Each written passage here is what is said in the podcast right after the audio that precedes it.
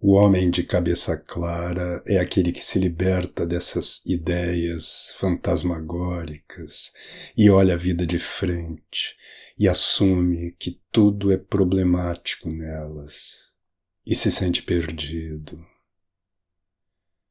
Como isso é a pura verdade, a saber que viver é sentir-se perdido, aquele que o aceita já começou a se encontrar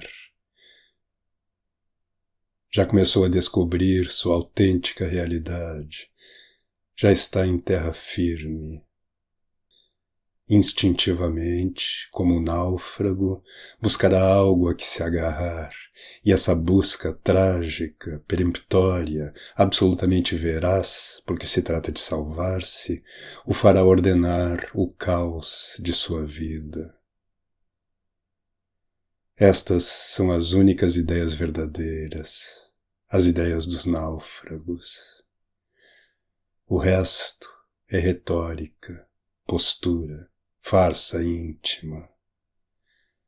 Aquele que não se sente verdadeiramente perdido perde-se inexoravelmente. Quer dizer, jamais se encontra. Nunca encara a própria realidade.